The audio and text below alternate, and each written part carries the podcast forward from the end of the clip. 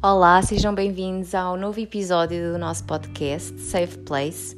Se ainda não nos seguem nas redes sociais, vão seguir no Instagram. O nome é safe.place podcast e hoje vamos ter uma conversa com a minha melhor amiga de novo, não é? Porque ela tem muita coisa para partilhar. Uh, e, e, pronto, eu achei que é assim, era um bocadinho injusto que ela partilhasse só comigo.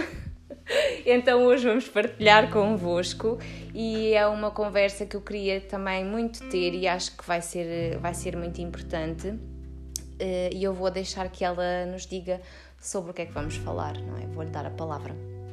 Olá, eu não vou dizer novamente porque não vale a pena. Não Já... vale, é outra vez. É não. outra vez, mas pronto. Bom dia, boa tarde, boa noite. Vai ser esta agora a minha introdução Exato. clássica. O meu nome é Patrícia, sou amiga da, da Andreia e, em termos de antiguidade, a mais velha. É verdade, sim. e vamos falar um bocado sobre o impacto da, da saúde e da falta dela que, que pode acontecer e provavelmente irá sempre acontecer na nossa vida. Um bocado, algumas mais mais cedo, mais cedo, mais tarde, mais, tarde, mais complicadas, menos complicadas. E eu queria então que tu dissesses e partilhasses connosco o que é que te aconteceu há uns três anos atrás. Uhum. Como é que começou e o que é que tu depois descobriste que, que viria a ser, se calhar, a, a fase mais difícil que terias até agora? Uh, então, para, para começar, eu vou dizer já o que é que eu tive, é mais fácil tirar logo isso do caminho. Então, eu há três anos atrás fui diagnosticada com dermatofibrosarcoma. Uma palavra assim um bocadinho grande, mas acho que a maioria das pessoas sabe que um sarcoma é um cancro, um tipo de cancro de pele uh, maligno. E eu descobri isso porque eu já há muitos anos, muitos, muitos anos, que sentia um alto na, na, minha nuca, só que nunca tinha, nunca tinha ido ver isso, apesar de o meu pai e a minha irmã, principalmente eles os dois, me darem sempre muito na cabeça para ir ver o que é que era, porque não era muito dito normal. Uh, e acontece que eu a certo ponto tive que ir a, a, ao meu médico de família, que não foi ele que me atendeu porque ele estava de férias na altura, uh, e foi uma médica que me atendeu no nosso posto saúde, no nosso centro de saúde, no nosso centro de saúde um, e que me dizia que aquilo tinha sido apenas um traumatismo que eu tinha tido, tinha batido com a cabeça em algum lado e que era normal, que não era nada.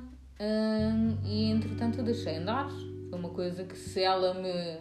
Sim, se ela estava a dizer. Exato, se me tentou um bocado acalmar ou dissuadir de, de continuar eh, à procura do que é que isto poderia ser, não mostrei muito mais interesse sobre isso. Só que houve uma altura que decidi um, ir a uma dermatologista, numa clínica uh, no Barreiro. Um, e ela viu, viu o que é que era e pensou que poderia ser uma espécie de um quiste sebáceo ou algo assim parecido. E então decidiu marcar uma cirurgia, uma pequena cirurgia, para tirar o que era. E isto foi em dezembro, engano, de 2017. Uhum. Uh, eu fui, ela fez a pequena cirurgia, tirou um bocado, até bastante grande, do que, do que eu tinha, uh, que era uma massa. A minha mãe falou comigo, porque ela acompanhou-me, e tinha um aspecto assim um bocadinho estranho.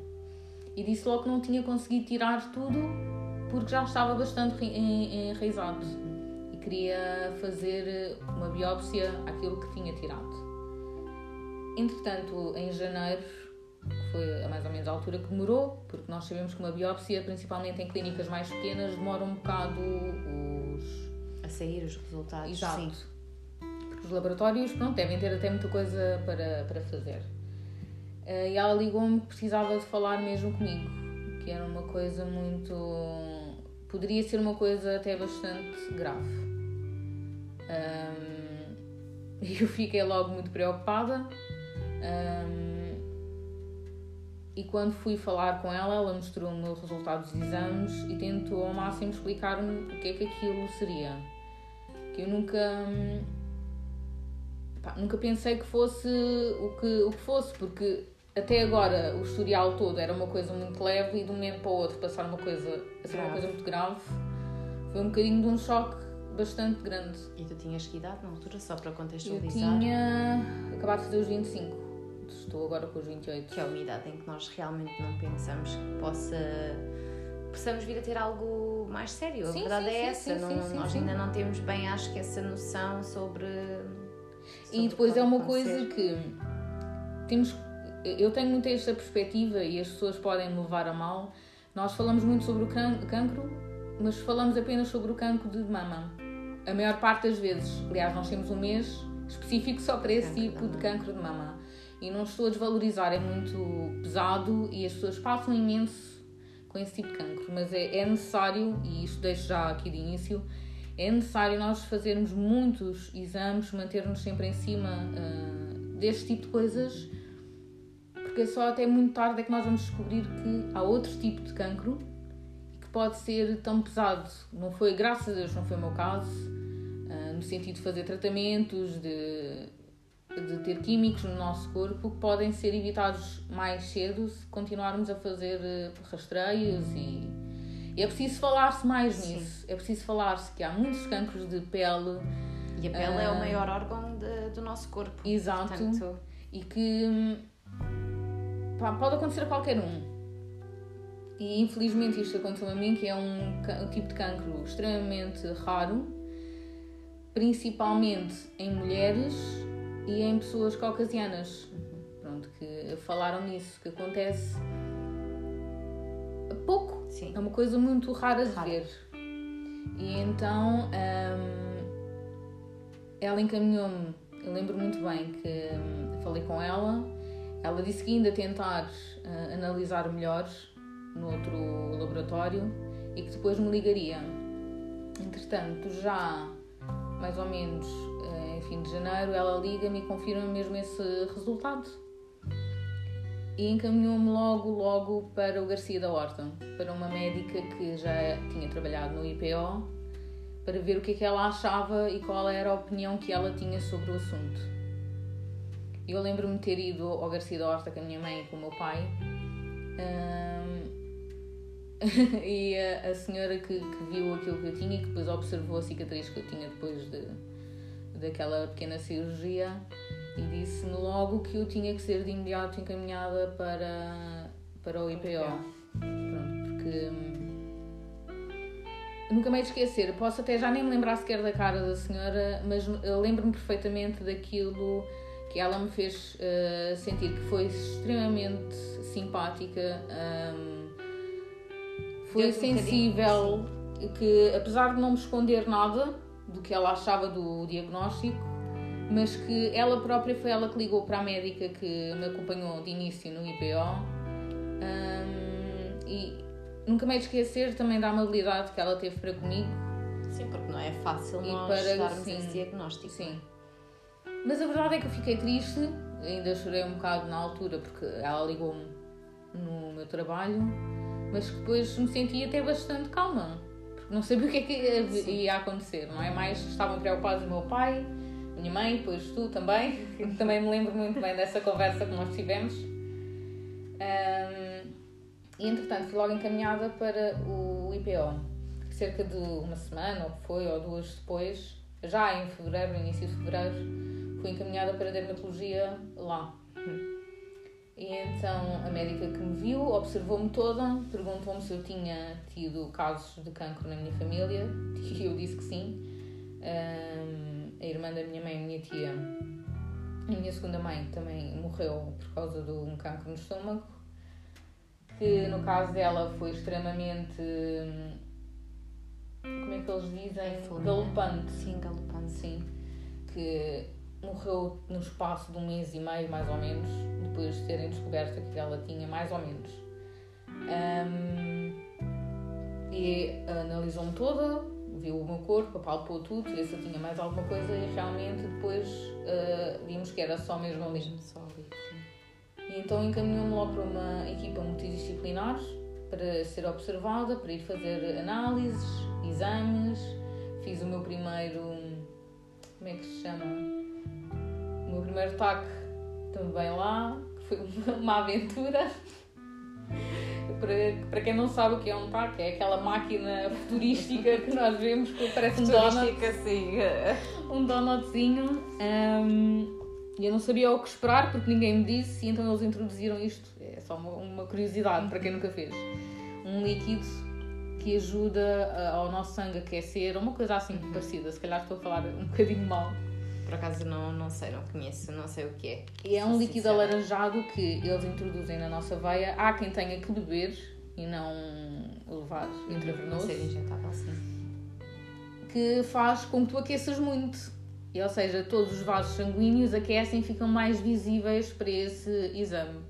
Então foi um bocadinho estranho porque eu senti tudo que fosse do peito para cima a arder completamente e tinha que ficar imóvel, não podia Estava reagir. toda a arder e ali aqui me têm como sim, querem sim, é assim. Sim, sim. E então, um, até a agulha que estava colocada na veia saltou e tudo e foi uma coisa muito estranha. Uh, mas pronto. E o que, é que tu, o que é que tu começaste, a partir do momento em que tu tiveste o diagnóstico, que soubeste que tinhas que começar a fazer certo tipo de exames e que o que é que tu sentiste? Tu pensaste, tiveste ali um momento em que ficaste assustada ou tu foste mais prática e quiseste realmente era andar para a frente e, e levar os tratamentos o que tinhas o que tinha que ser feito, as operações depois, não é? as cirurgias e hum, tiveste mais essa, essa capacidade racional ou foi ali um bocadinho uma luta com o que estava a acontecer, com o que se ia passar? Eu acho que fiquei um bocadinho insensível a tudo. Parece que quando estão uma notícia e tu não sentes o que está a passar. Ficaste apática. Isso, um bocado isso. Mas eu queria realmente, era o que tu dizes, que queria andar para a frente, tirar tudo e. Agora já sei, quero é despachar acabar. isto, que é para não. Sim. Uh, e de início diziam que era apenas uma cirurgia que teria que fazer, uma cirurgia de ambulatório, e que ao fim do dia poderia ir para casa. eu tinha marcado para o início de maio, se não me engano, início de maio, fim de abril, e apanhei uh, três greves. três, Sorte. Duas ou três greves, ou o que foi, ou seja, alterava sempre de, de semana a semana. Fui lá, só a terceira vez é que foi de vez, basicamente. Um, mas até lá foi todo um percurso, porque me disseram que eu tinha que cortar mais o meu cabelo, tinha o meu cabelo comprido, mais ou menos até meio das costas, se calhar nem tanto, mas tinha o meu cabelo bastante comprido, uh, cortei-o pelos ombros. E entretanto, para essa cirurgia, no dia mesmo efetivo que eu entrei e pude uh, fazer, ser uh, operada, eles disseram que tinham que rapar mais o cabelo. Tinham mesmo, aliás, tinham que rapar o cabelo só que eles raparam só apenas a zona da onde seria necessário ser, mexer, sim. exato, e a zona circundante também. E eu pensei, não sei o que é que vai acontecer, não sei o que é que se faça, porque eles não me explicaram muito bem. Hum, mas pronto, vamos continuar. E eu na altura, se calhar por estar assim tão apática, não, não, não tinha bem noção do que era. Um, e eles tinham-me falado também no enxerto de pele, que tinham que fazer para colocar no sítio onde iam tirar a pele. Um, e lá fui eu para a operação. Que tiraram de onde? Tiraram da minha perna sei, mas... uh, do lado direito. Mais ao pé da. Não, não, uh, minto. Ao pé da coxa seria depois. Tiraram-me perto do joelho uh, a pele. Que pessoalmente em termos estéticos depois mais tarde não é uma coisa que seja, que seja bom porque para quem não sabe o que é um enxerto eles tiram tipo uma fatia como se fosse fiambre da nossa é pele. Até tem uma forma mesmo quadrada e tudo é ali muito Exato. certinho. E então hum, eles tiraram esse enxerto e fica, aquilo fica do género de uma uh, queimadura mesmo terceiro grau. Pronto. E tive uns dias a andar de canadianas e tudo e então eles fizeram uma operação, tanto quanto sei a operação correu muito bem, mas a partir daí o que eu tinha que fazer era esperar uh, pelos resultados, que é que se tinham tirado tudo, se não tinham tirado tudo, como é que tinha corrido, como é que não tinha corrido. E a verdade é que, se não me engano, isto foi em meio de maio, em junho, segunda semana de junho, mais ou menos, ligam-me a dizer que lá tinha que ir outra vez. Isto junho de 2018 já. já. Uh, porque eu andava a fazer os pensos todas as semanas, ou dia sim, dia não, uma coisa assim parecida. Mesmo para fazer na minha cabeça, para limpar, porque ficou uh, uma área relativamente grande, mais ou menos. Como é que eu posso explicar? O tamanho da, minha, da palma da mão, não, mas um bocadinho, metade, mais ou menos que para quem vê de fora, com o cabelo e tudo, que diria que, de, que devia tapar, não é? Um, mas a verdade é que a pele que eles me tinham colocado ou não tinha ficado muito bem ou cortaram muito fino, que no centro da, do enxerto. do enxerto a pele já estava a romper. E então estava a haver alguns problemas, até porque o cabelo se metia lá, cicatrizava por cima do cabelo, infectava. Um, mas havia um motivo também por infectar. E então nessa altura chamaram-me lá para uma médica mesmo uh, que trata desses, desses problemas. Em primeiro lugar, a médica que me viu da primeira vez deu-me logo na cabeça porque eu não tinha rapado mesmo o cabelo.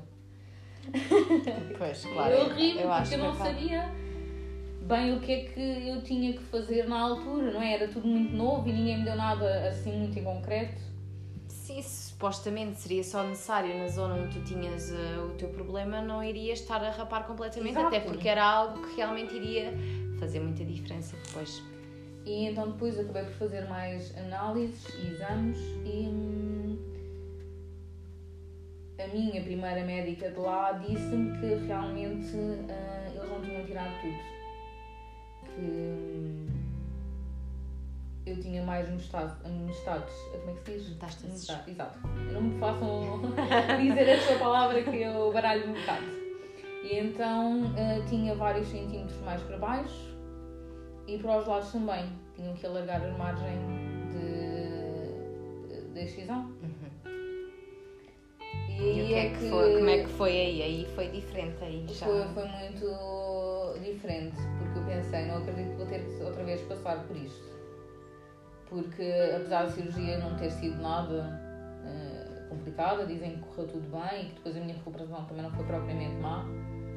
Claro que eu via a cicatriz e havia a, a zona toda da, da, cirurgia, pronto, da cirurgia, da, sim, do sim. enxerto, com aquele aspecto horrível, não é? E que me custava bastante eu tenho noção que nunca me vai crescer mais cabelo aqui. Sim, estamos a falar que de uma, é uma, zona que é na nuca, que é uma zona que pronto, é, tem, o, tem o cabelo, mas nessa, nessa e tem parte. A visibilidade não... é sim. o que se vê mais, entre aspas, sim, sim, no mas nosso é. corpo.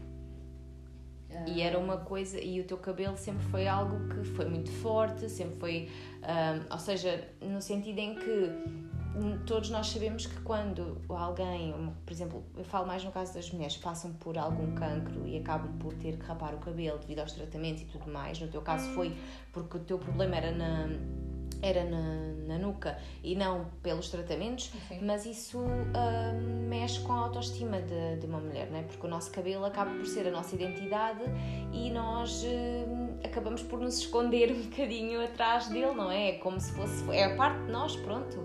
E eu sei que tu tinhas uma grande estima pelo teu e que. E não só, eu nunca fui uma pessoa de gostar muito da, da minha aparência, de como eu, como eu sou fisicamente, e se havia uma coisa que eu gostava era muito em mim era o meu cabelo. Um, e então tive que ser novamente operada porque eles estavam com um bocadinho de receio, porquê? Porque aquilo já estava tão profundo que hum, da primeira vez que, que me operaram a primeira vez, não, da segunda vez que me operaram, já em junho, fim de junho, um, eles tiveram que raspar mesmo o osso. E então eles estavam com receio que pudesse passar disso. Sim. Eles rasparam o osso porque tinham que fazer aquela margenzinha, o normal, não é? Para limpar tudo para ter, a, para ter a certeza de que ficava tudo feito como deve ser, pronto, desta vez. Exato, não? exato. Qual é que foi a etapa mais, mais difícil? Foi esta. Foi esta. Porque na altura hum, eu fui a esta, a esta consulta pré-operação, eles explicaram o que é que tinham mesmo que me fazer. Que iam retirar tudo, mas que não iriam tapar uh, a, a ferida iria ficar descoberto. E quando tu ouves isto na tua cabeça, eh, tens um buraco Sim. literalmente Na na, tua tua, cabeça. cabeça. Ah, e então disseram que eu tinha mesmo que rapar o meu cabelo. Eu nunca mais me esqueço desse dia. Foi o dia em que a minha irmã foi tirar o aparelho. Eu cheguei a casa, a casa do meu pai, porque era ele que depois me iria levar no dia a seguir, à, que era a minha operação. E foi ele que, na garagem dele, que ele é mecânico, que me rapou o cabelo. E foi um pagode, um bocado, porque ele ria-se o meu cabelo era forte e nunca mais conseguia despachar-se daquilo e depois era tudo. Estava tudo cheio de cabelo. Era o. o não é o filhado, o, enteado dele também a, a ajudar-nos. Era uma risota Sim. pegada que eu não tive hum, propriamente como sentir mesmo aquela coisa forte do Como rapar se o tivesse ido a algum sítio e tivesses que rapar o cabelo e dizer o porquê e tudo mais. E essa, Exato. essa transição difícil, sim. E depois, quando me vi ao espelho, gostei muito do que vi. Gostei muito Sim, de ver com o cabelo rapado. Adorei, por acaso gostei imenso. Só que isso nunca seria uma possibilidade para mim, porque eu tinha Sim, um buraco. um buraco. cabeça. Não, não, neste caso ainda estava tapado, era pré-operação, pré-segunda operação. Ah, eu lembro-me que eu, na altura eu dormi com a minha irmã, né, no quarto dela, e ela disse que eu estava com medo de acordar à meia da noite e eu com a cabeça virada para ela. e se assustar um bocado. Que simpática. Sim, simpática. Ah, Na altura era Sim. brincadeira, não é? Ah, Sim, mas eh, eu percebo. era um bocado para aliviar. Mais vale assim do que. assim. Atenção. E então, hum, na altura, quando me disseram o que tinham que fazer, eu não compreendi muito bem, porque eu tinha que fazer um dreno, tinha que colocar um dreno na minha cabeça, teria que ficar uns dias internada no hospital.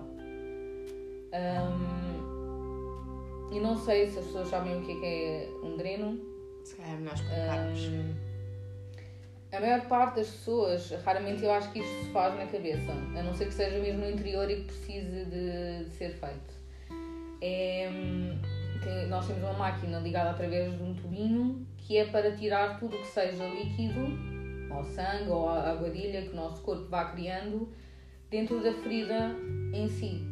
Pronto, para não infectar, para tentar que hum, a área fique hum, a fazer vácuo. Uhum. Pronto. Para eles conseguirem eh, também Fico ver. desobstruída. Exato. E o que eles queriam fazer era continuarem com as biópsias, com as análises e saber se era preciso ou não tirar mais. Pronto. Hum, e para mim, essa altura foi muito difícil. Isso foi no ano 2018. Sim, sim, foi tudo. Foram três operações destas seguidas. Ah, a primeira, porque foi a, a primeira, não é? Para tirar. Esta segunda ah, com o dreno. E depois a final, que foi mesmo para tapar, fazerem outro enxerto e colocarem. Ah, e foi muito complicado porque o meu dreno estava a funcionar muito mal. Houve noites que ele passou as noites inteiras a apitar porque devia haver algum vácuo que saía, não fazia bem o vácuo. E foi muito, muito mal, porque eu estava com o soro sempre, com antibióticos, com ah, os, os medicamentos para as dores. Hum, O que é que passava pela cabeça nessa altura? Não Se é sei. passava alguma coisa? Não passava nada, só me sentia extremamente triste porque hum,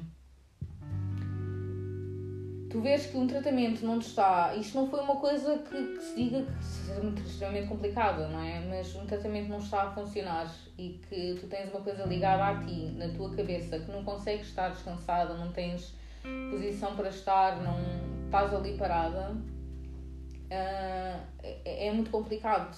E eu passei muito porque eles, para tentarem ao máximo tapar ali aquela zona, eles puseram aquela. hum, Aquilo não é fita cola, mas é uns adesivos que eles têm transparentes. Eles colocaram isso sobre a minha cabeça toda.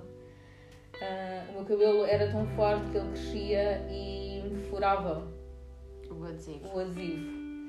E chegou a meio dessa semana, meio, uma quarta. Aliás, eu fui internada quinta, uma quinta-feira, só saí na segunda-feira, não foi a segunda-feira a seguir, foi a outra. Ou seja, estive lá uma semana e uns dias. na quarta-feira da, da, da, primeira semana, quarta ou quinta-feira, a minha médica disse que não. A doutora Karina disse que, que não, que isto não podia ser, que ela queria levar-me para a zona das operações, os quartos das operações, para me poderem rapar o cabelo com, a, com uma lâmina de bisturi. Um, eles, eles têm um nome qualquer que eles dão a isso. Mas que, se queres que eu diga, não, não me lembro mesmo. Eu nunca na minha vida pensei que rapar o cabelo fosse tão doloroso como foi. Foi uma coisa que custou horrores, mesmo. E o meu pai costumava me ir ver sempre à hora do almoço, porque ele, como é motorista, tem essa hora mais livre. E passava lá. Exato. E os colegas dele também sabiam a situação. E ele passava lá sempre, ou pelo menos dia sim, dia não, ele passava lá sempre a essa hora. Uh, e eu estava lá embaixo, uh, chorei, baberrei. Uh, a médica e as enfermeiras estavam com a médica. Coitadas, elas já não sabiam o que é que me haviam de fazer Fui acompanhada por uma equipa espetacular. Também não posso, não posso queixar. Um, mas foi horrível. Foi horrível, Andréia. Foi. Hum, eu estava deitada de barriga para baixo, com a minha camisa de noite, e elas, em primeiro lugar, tiraram os adesivos todos, que foi uma coisa demais, não é? Porque estava tudo preso estava à minha cabeça. Preso, sim, foi eu tinha a pele extremamente sensível depois a minha médica, mesmo a rapar o cabelo, rente à pele, mesmo rente, rente, rente à pele. Eu já arranho, saía-me pelo nariz, eu tanto chorar, tantas dores que eu tinha, que elas disseram, e depois não, deram, não me deram nada para eu tomar. para Nem o analgésico. É que se lembraram já a meio do procedimento de me dar para ver se eu acalmava. Eu estava muito frio, eu tremia muito. Uh, mas pronto, ela lá conseguiu um, fazer o que tinha a fazer. Uh, e para verem bem, eu vim de cadeira de rodas para cima. Eu fui e vim, pronto. Mas um, quando cheguei lá acima, o meu pai não sabia de mim, onde é que eu estava. Quando ele me viu, viu o pânico na cara dele. E quando cheguei ao pé dele, só me abracei ele a chorar. Já berrei. E ele dizia: Oh filha, não fiques assim. Isso já passa, já calma. Um, e custou-me um bocado, pronto. Essa semana foi, foi terrível mesmo. E depois, estando no IPO, tive a oportunidade de ver também a experiência dos outros Sim, que lá estavam acompanhados. A maioria das pessoas, que, das mulheres que lá estavam comigo, que também nunca mais me esqueci delas, hum, foi por causa da tiroide, para não tirar a tiroide. Mas tive lá outra senhora que não, que ela já não tinha, ela não tinha dentes, ela tinha que ter, ela tinha tirado a língua também que era alimentada por é sonda, difícil, acordava sim. às noites que ela, coitada, com a fome, com a papa que lhe davam através da sonda, ela bebia a sonda, a sonda bebia a papa e depois, como a saliva que provocava ficava tudo ali congestionado e tinham que aspirar durante a noite, nunca mais me esquecer dessas noites na, na minha vida. Um, e foi muito, muito complicado isto tudo para dizer também eu não, não tive que fazer quimioterapia, não tive que fazer radioterapia, nada. Graças a Deus não tive que fazer. Que é, o, que é ser, que é, o que é ser jovem e ter uma doença assim dessa magnitude quando estamos a falar aqui de ter que rapar o cabelo, a autoestima, um, tudo o que se pensa durante essa, se calhar durante até essa altura que ficaste lá, não é? Uh, não tanto se calhar no início porque ainda estavas na fase da apatia, depois as coisas acabam por abrandar e temos um bocadinho mais também conversamos sobre isso, não é? ou com a família, ou com alguém mais próximo. Como é que foi tu, tar, tu seres tão jovem, não é? Porque de certeza que nunca te imaginaste nessa situação, não é? Que sou tua amiga, nunca esperei que isso fosse acontecer-te. Uh, portanto, imagino para ti como é que tu te. Ou seja, o que é, ao que é que tu te agarraste, o que é que tu pensaste? Uh, ao que eu me agarrei em Deus sim, está um bocadinho de acordo à conversa que nós tivemos.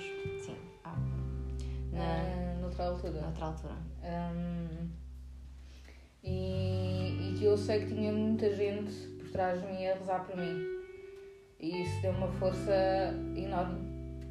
Sim, porque nós achamos, temos uma ideia errada de que o cancro é algo que é, acontece quando nós somos mais velhos e por alguma Sim, sim, falta sim. de cuidado ou prevenção, e poderá ser, claro, pode acontecer, mas também acontece em camadas eh, mais jovens e, E, e crianças, caso, e que eu tinha no crianças. andar de cima era o. Eram pronto, onde estavam as crianças, a aula pediátrica. Ahm, que por acaso eu nunca, eu nunca saí do meu quarto, nunca tive curiosidade de ver outras coisas, porque no primeiro dia que fui para essa operação, aliás, no dia que fui para essa operação, eu estive à espera e vi um senhor sem maxilar.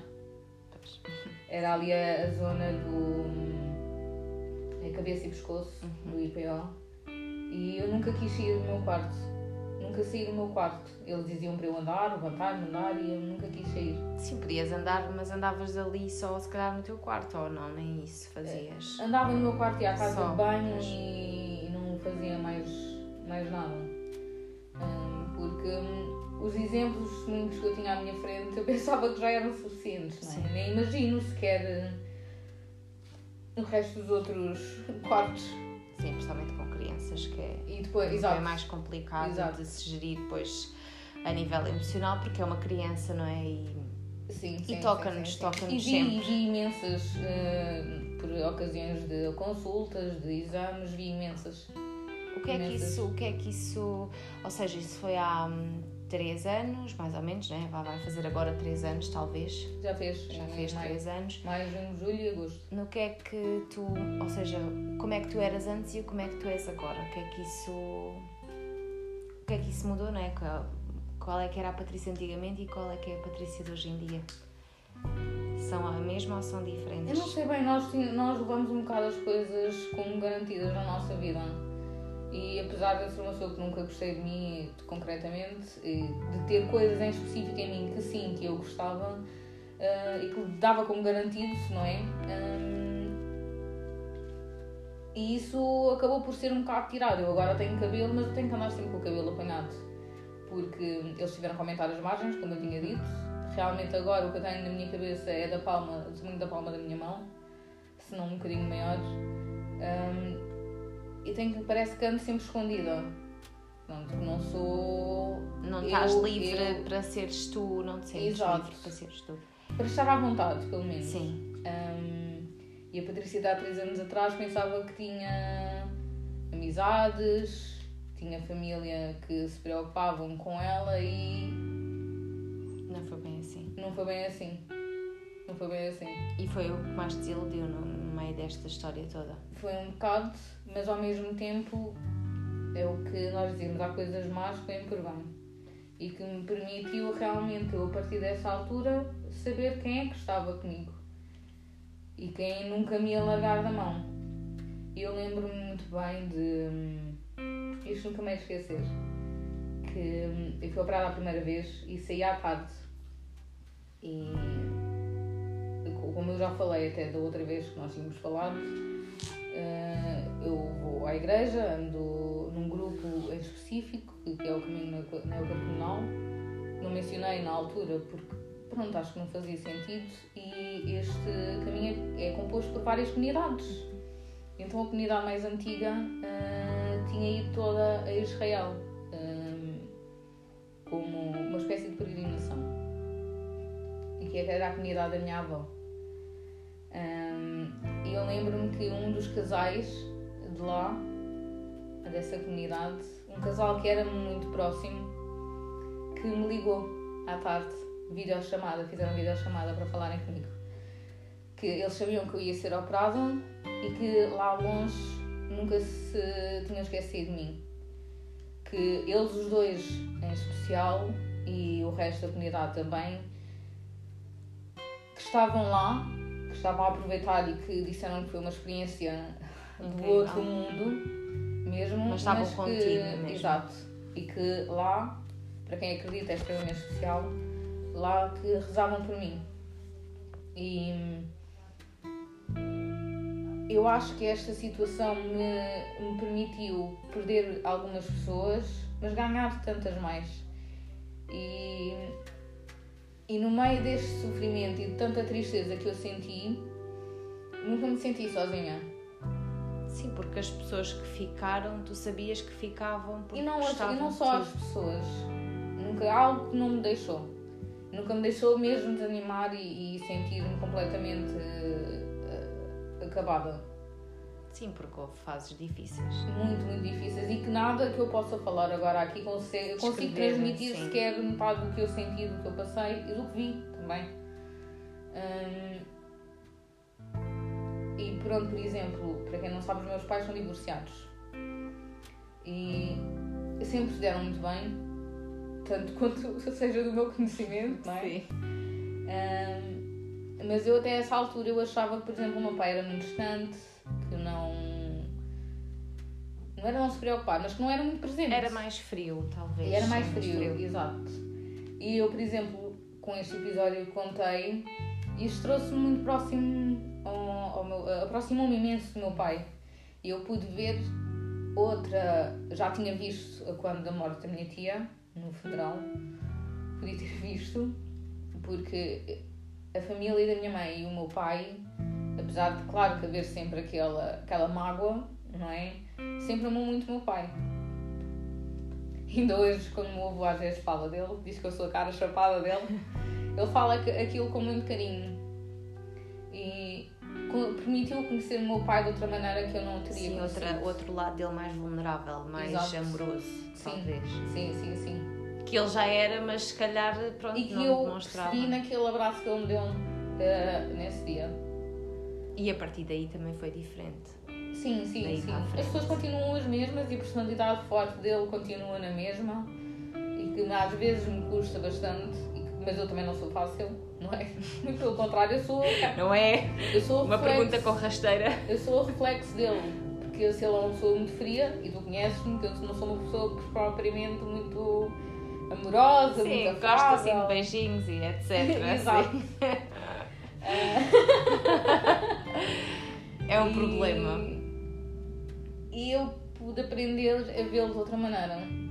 Também nesse caso. E nós, nós na, na outra conversa falámos sobre o facto de tu realmente, hum, se não ouviram a nossa conversa, talvez seja melhor ouvirem para hum, estarem mais contextualizados acerca do que eu vou falar, mas tu ah, referiste que estiveste sempre com, com a presença de alguém que tu acreditas ah, e que realmente hum, as pessoas que não ficaram foi porque não tiveram que ficar e, e que as que ficaram foi o suficiente.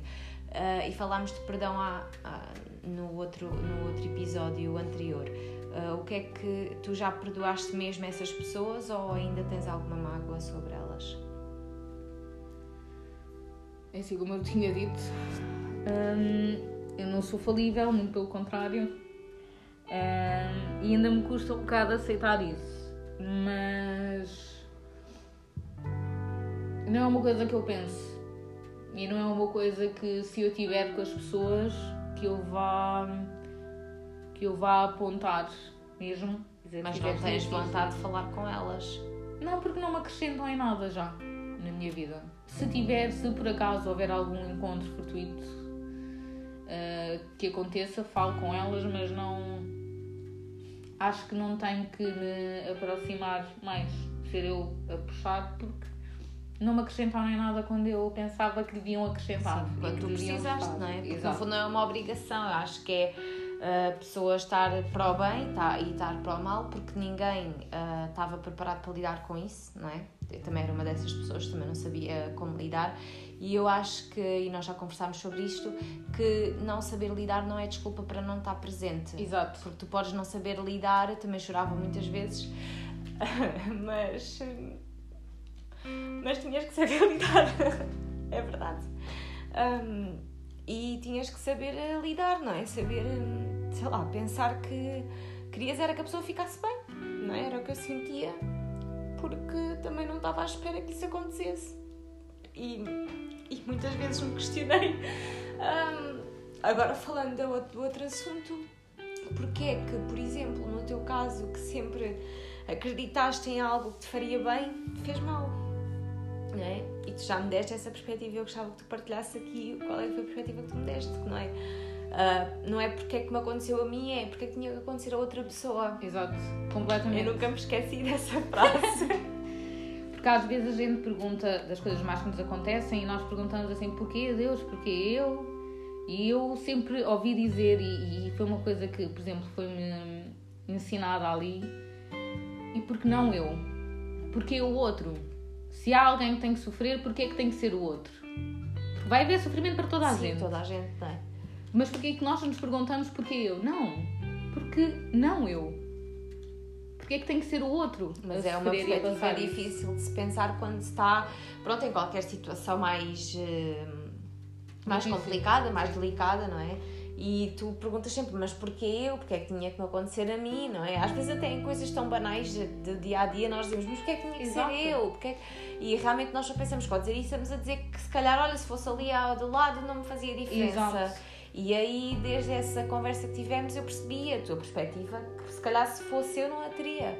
E por exemplo, hum, falávamos das pessoas que, nos que, eu- que se afastaram nessa altura e eu tenho hum, uma coisa muito em concreto que também tenho que dar. hum, na altura, se calhar, não vi isso dessa maneira, mas que agora eu vejo outra perspectiva e que se calhar foi Deus que fez com que isso acontecesse na minha vida.